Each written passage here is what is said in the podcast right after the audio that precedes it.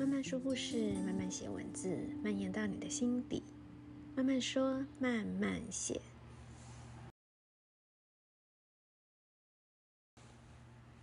Hello，大家好，我是以曼，今天是慢慢说慢慢写的第一集。嗯，今天我们来聊什么？我们来聊宠物沟通。跟我比较熟悉的朋友们都知道，哦，我其实聊过这个话题好几次了。我在我个人的直播也曾经聊过一次，聊的当时一把鼻涕一把眼泪的。但现在不会，因为我是想要跟大家分享宠物沟通的经验。那当然，如果你们也有宠物沟通的经验的话，也欢迎跟我分享哦。嗯，我不知道大家对宠物沟通是什么样的想法哦。嗯，可能有些没接触过的，或者是说没有养宠物的，当然就可能不会想要去去了解这一块。那可能听说的感觉的人会觉得比较像怪力乱神的感觉。因为老实说，真的有蛮多人一开始会想要宠物沟通。通常都会是他的宠物可能生重病了，甚至可能就是过世了，然后很想要了解他现在过得好不好啊什么的，所以好像就有一点通灵的感觉，因此有的人就会觉得是怪力乱神。不过，嗯，像我自己啊，我自己其实我养过三只狗，嗯，一只是黄金猎犬，一只是拉布拉多，还有一只米克斯。那现在就剩下米克斯还还在。他嗯，大概三岁左右。那黄金猎犬在五年前过世了。拉布拉多在拉布拉多陪我最久了，它活了十几岁了。那他们三只都是领养的。那拉布拉多大概是在它，我觉得他可能也是在也已经是五五六岁的时候领养他了，然后陪我这样差不多十年左右，所以也是是老太太 到老太太的状况才离开的。那去年的。二零二零的十一月过世的，但是其实我们很早就接触宠物沟通了。我是在我的黄金猎犬跟拉布拉多都还很健康活泼的时候，然后知道了宠物沟通，当时就很好奇。嗯，我其实是这样看待宠物沟通的啦。我觉得它其实是宠物沟通师，就像翻译官。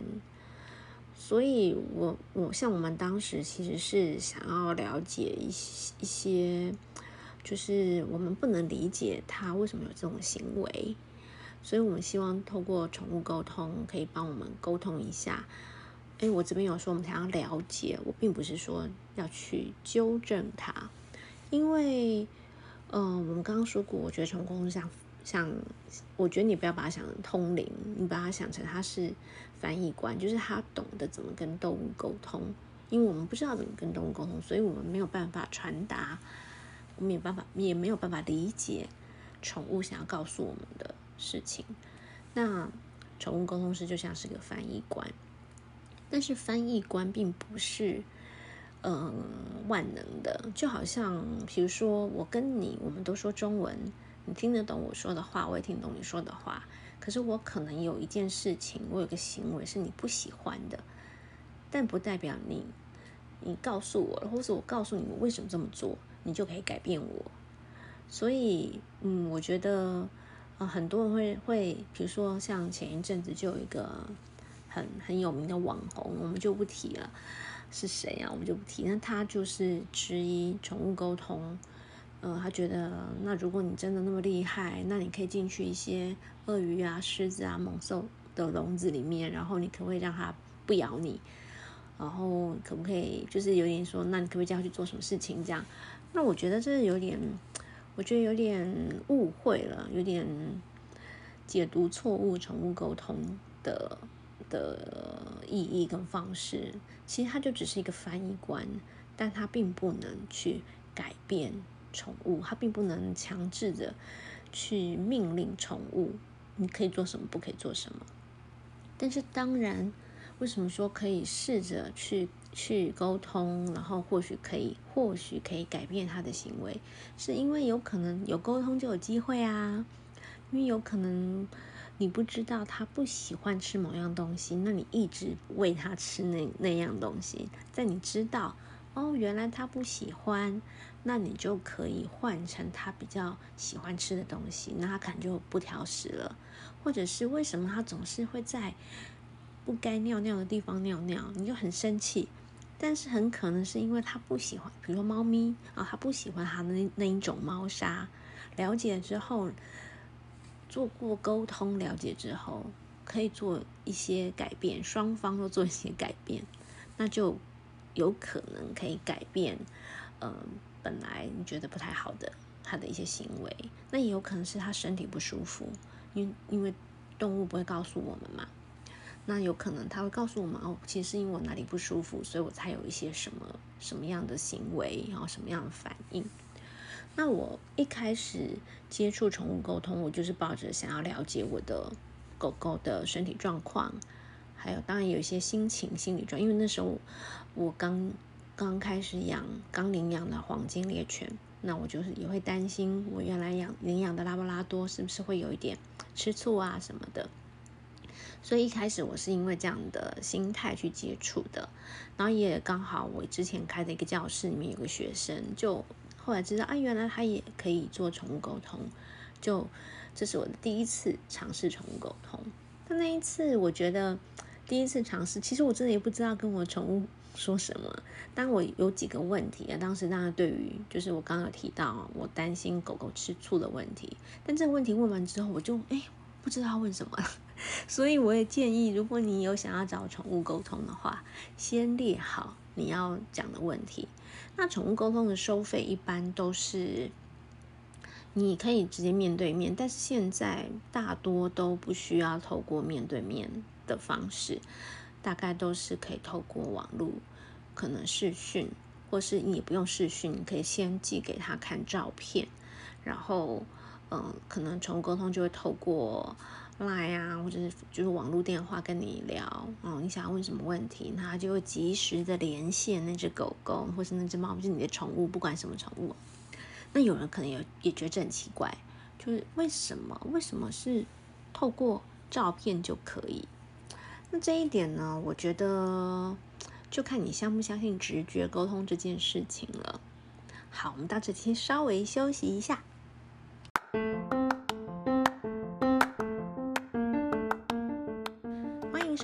说，慢慢写，每周更新。这里会分享有趣、美妙、有意思的人事物。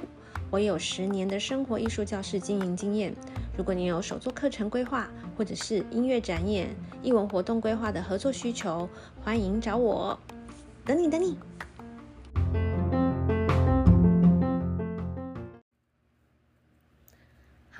回到刚刚提的宠物沟通，其实就是直觉沟通，所以它其实并没有那么的怪力乱神，那么的玄妙，好像很奇幻。其实不会，嗯，我们大家可以这样想哦，人类呢，透过语言文字，如果不会说话的，可能就透过手语，对不对？但是动物不需要，他们就是可以沟通，所以他们透过就是直觉沟通。那我相信人类原来也是有直觉沟通的能力，只是因为我们学习，我们也习惯了用文字语言去做沟通之后，我们就淡忘了直觉沟通的能力。那这样想起来，其实还蛮蛮蛮有趣的。但是透过文字跟语言这样的沟通，其实是拐了好多个弯，是修饰过后的沟通，它其实并不直接，并。不是那么的真实去表达我们内心的想法，所以直觉沟通这一点很困难。但是其实每个人都有这个能力。如果你去上过宠物沟通的课程，我有上过一点点啊，但是我现在还很菜，准确率还不太高。如果你去上过宠物沟通的课，或者是其实房间也有很多在讲宠物沟通的这种书籍啊，你可以去买来看。但是你买来可能会说：“哎呀，这骗钱的。”因为其实它的重点只有一个，就是教你要静下心来，然后相信你的直觉。相信直觉这一点很难，可能很多人有类似的经验哦，就是你可能在做一个决定的时候，你可能第一瞬间会有一个直觉的反应，进进到你脑子里，但是下一秒你马上就自己否定它了。你可能会因为风险评估、因为逻辑、合理性等等的，就排除了那个第一时间进到你脑子的那个想法，而做了另外一个决定。但常常会发现，你后来做的决定反而不是那么正确。不知道大家有没有这样的经验？因为直觉很很容易被忽略，而且它常通常就是一秒钟，一下就就没了。后面接下来下一秒的都是我们自己大脑里面想的，就不是直觉了。所以要相信直觉真的没有那么容易。那宠物沟通其实就是就是学习跟跟动物一样，用他们最原生的直觉沟通的方式跟他们沟通。所以也没有那么的玄妙啦，这样。那，嗯，收费的话呢？对，因为我试过非常多个，也不是故意去试的，就是刚好可能一开始是我的学生，那后来可能学生，因为通常这些做沟通的老师，有的时候他们自己也有一些，他们通常都是身心灵方面的一些老师，所以他们有时候又会去进修啊、出国啊，或者去一些什么地方。更进一步的提升自己等等，所以有的时候想要找某一个配合的老师，哎，后来发现他最近不接宠物沟通的这些咨询的案件了，可能又又介绍又又换了别的老师。那也有过就是，嗯，因为可能狗狗突然发现狗狗生病了，然后情况很紧急，那想要找原来。呃，就是觉得还不错的宠物沟通师，但是可能太有名了，太忙了，所以也没办法接我的咨询，就可能又又临时随便找了别的沟通师。所以我有遇过很不错的，也遇过我真的觉得就是骗人的，所以我就跟大家分享。那宠物沟通以我的经验啊，收费呢，通常是三十分钟或者四十分钟作为一个单位。价格如果超过一千，就是太贵了。我自己的经验，最贵最贵，我好像只有只有六百，哦，就是四就是有四百的，有六百的。但是我有被骗过一千块的，而且还不是沟通哦。他这个真的很夸张，可以跟你们分享。他就是突然很临时跟我说几点的时候还要跟我的宠物连线，但当时我那天是有事的，没办法的。他居然不让我改时间，然后他就说：“那没关系，我就自己跟你的宠物连线，然后连线的内容我就再发一个 email 给你。”那那时候我就觉得，哈，怎么这样子？因为沟通这种事情就是互动啊，有来有往，有可能我问了一个问题，他回了我一个问题，而且我可能会要跟你确认，诶，这有点奇怪，就是。你可能或许你连线有点问题，你可能没有连到我家的宠物啊，这不需要确认吗？而且沟通有可能啊，我宠物回答了一个问题，我可能又想要再问他更进一步的，这样才是沟通嘛，有来有往嘛。但当下我也没有多说什么，因为好像他就是一副时间很少啊，临时就是这个时间，而且他就是居然。就自己说，反正我就是再把内容打一篇 email 给你，然后那一篇 email 就收了我一千块。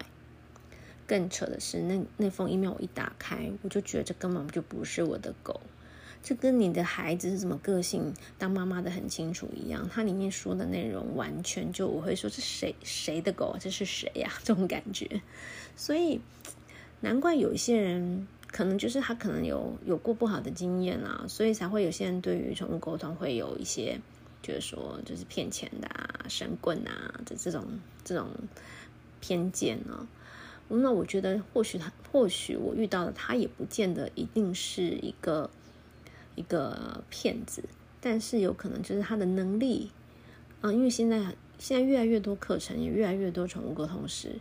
有，其实你在网络上你可以找得到有很多人在练习哦，因为他可就像实习一样，他他需要非常多次的练习，确认自己的直觉哦，所以所以嗯，可有可能呢，他可能是他的能力跟他所收取的费用，对我来说，我觉得完全就是不符合，所以我就有这种受受骗的感觉。但我其他大部分遇到都是让我觉得非常。非常好的，非常温馨，而且，我就可以明显的可以，我我觉得这种事情我不知道该怎么说，但是我就是很明显的知道他说的，他正在说的，正在沟通的，正在连线的，那就是我的狗，那个感觉就是就是就是有那种感觉。然后我这边还要再提的一点是，呃，像我最近有遇到最近，呃，因为我的狗，我刚刚提到拉布拉多在去年年底生病过世了嘛。所以我之后就再找到了一位沟通师呢，这位沟通师让我对于沟通师也有更新一番的体悟，然后我自己也跟他去学了宠物沟通，但我现现在一样再次强调 还很逊，所以不要找我。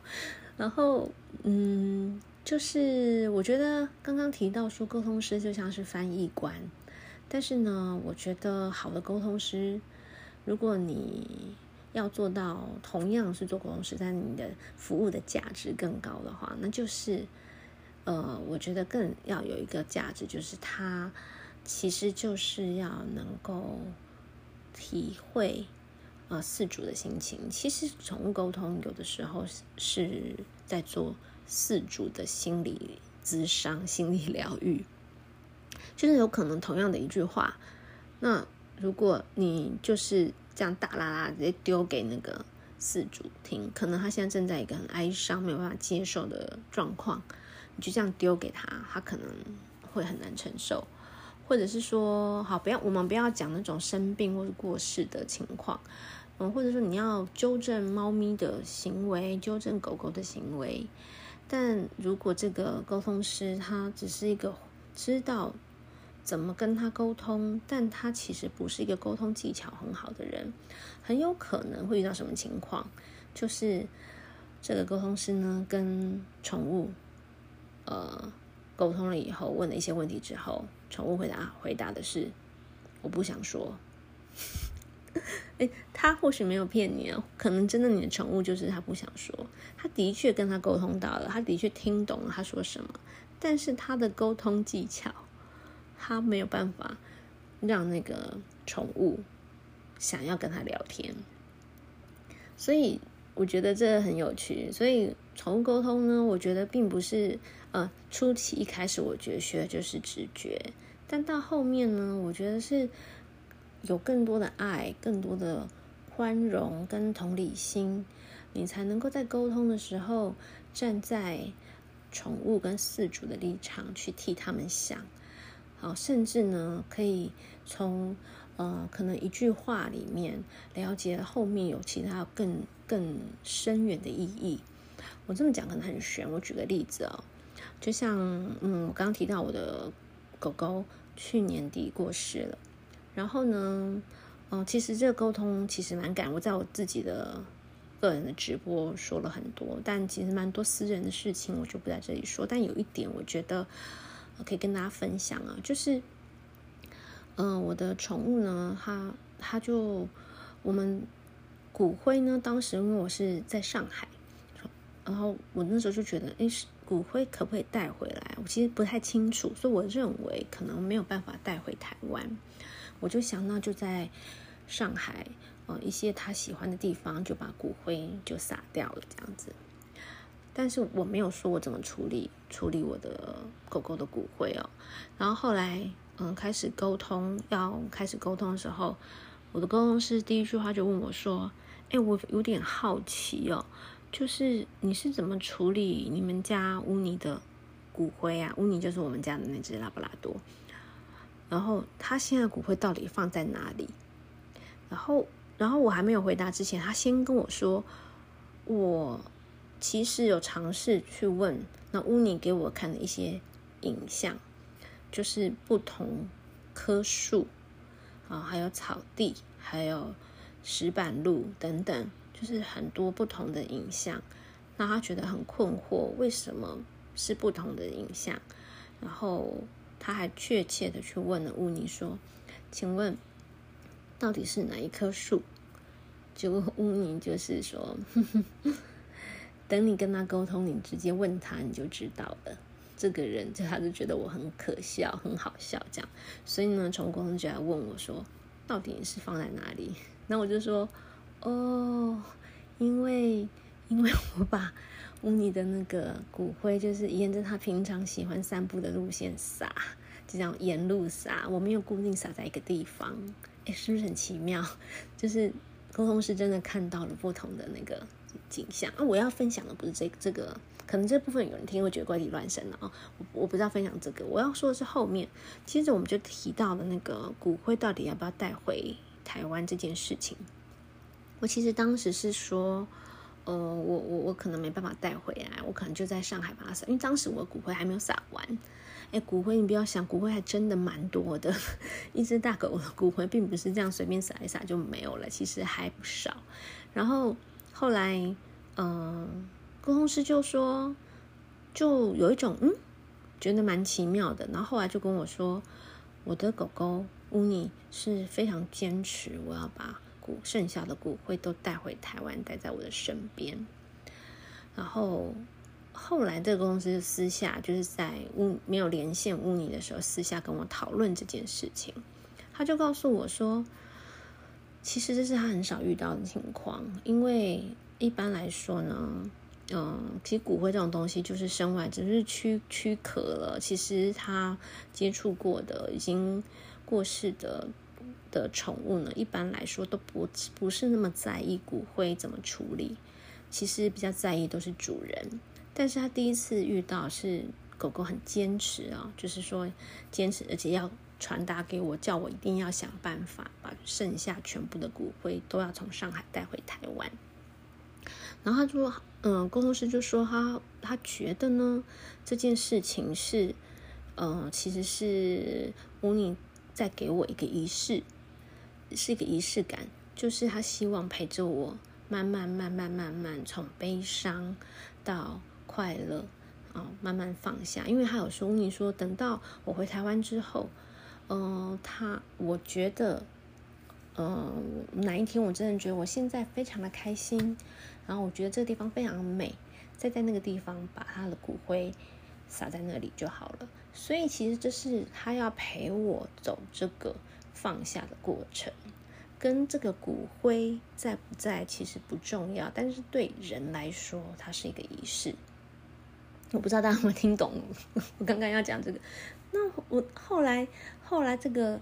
沟通师就跟我讨论了之后，再去把这个整个告诉告诉我的狗狗乌尼说：“我们好，我会努力，我会把它带回台湾，然后等到我找到一个好的地方，我再我再这样子再再把它撒撒在一个美丽的地方，或是或是以前我们一起去过我觉得很棒的地方。”他就说：“嗯，乌尼就表示这样很好。”所以其实沟通师不是只是原封不动的去。把两边的人讲的话告诉对方，其实他要能够理解这背后带有什么意义。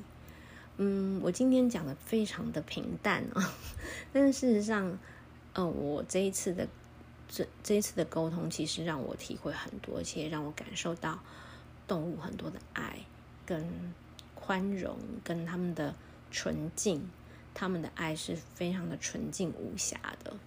所以，呃，我今天会特别再把宠物沟通再拿出来说的原因是，呃，我希望呢，如果你有宠物的话，你是也是爱动物的人，呃，我觉得可以可以尝试，就是在他们都还很健康的时候，透过宠物沟通去跟他多做一些沟通、了解、沟通感情，然后。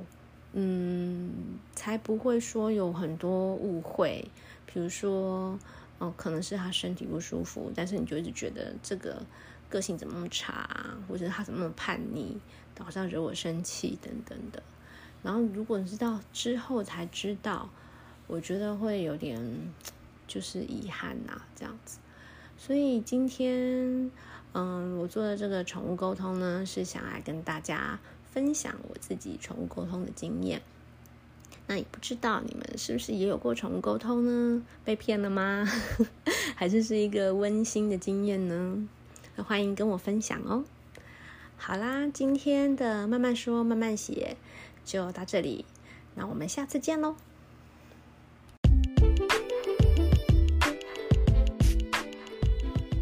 今天的慢慢说慢慢写，你还喜欢吗？